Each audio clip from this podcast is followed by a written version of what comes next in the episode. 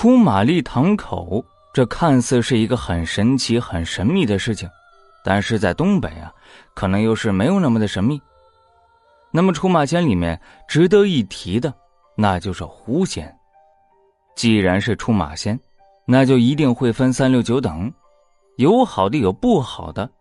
好的呢，堂口呢太少；不好的堂口太多，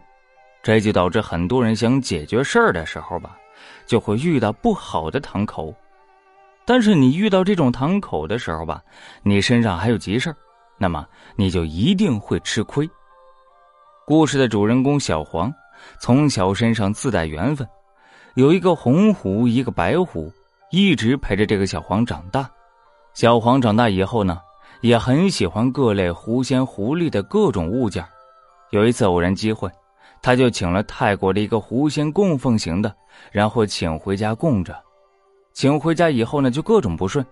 因为小黄身上从小就自带着一个红狐，一个白狐。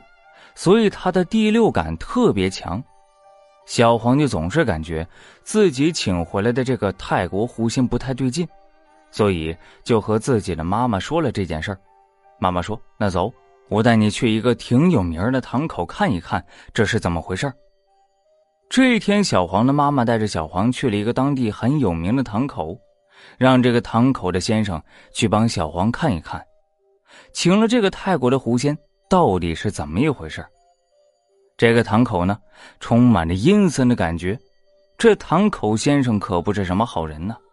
小黄一进门的时候，就已经打定了小黄的主意。这小黄一进门，他就看到了小黄身上跟着一个红狐，一个白狐。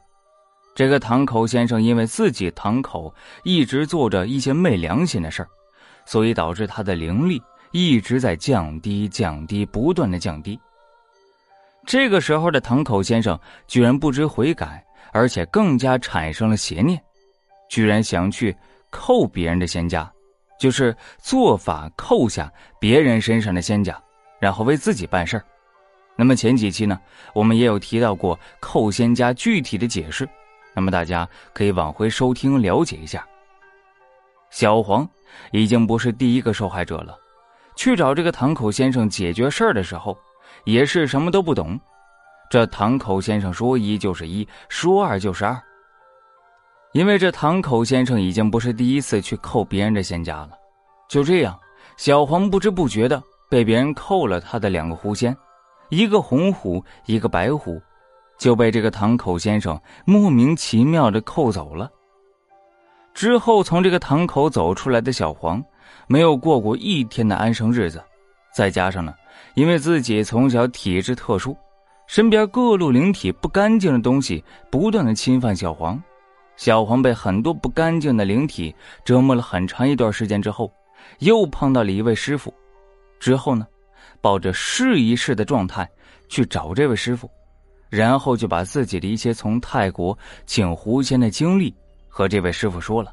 想让这位师傅帮忙看一看这个狐仙到底是真的还是假的。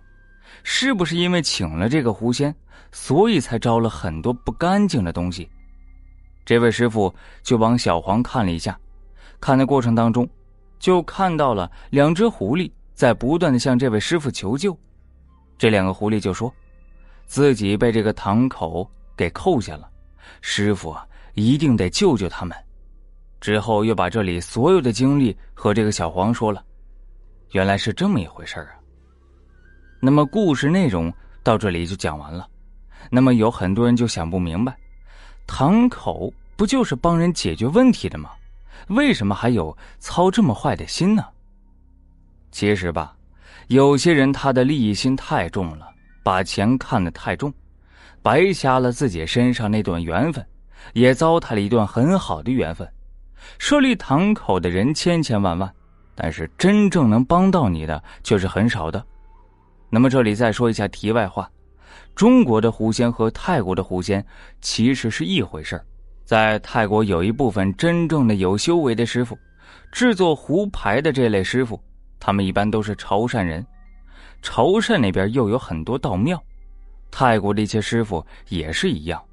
就像是东北的各路出马仙，身上是自带缘分的。